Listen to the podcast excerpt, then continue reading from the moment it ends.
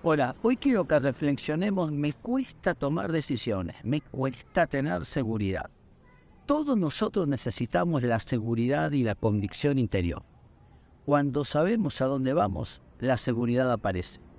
Muchas personas no pueden ejercer autoridad porque no tienen clara la dirección de lo que quieren lograr.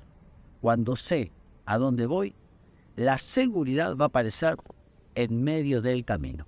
Todos nosotros necesitamos ejercer seguridad, autoridad y construir paso a paso hacia las metas que tenemos en nuestro corazón.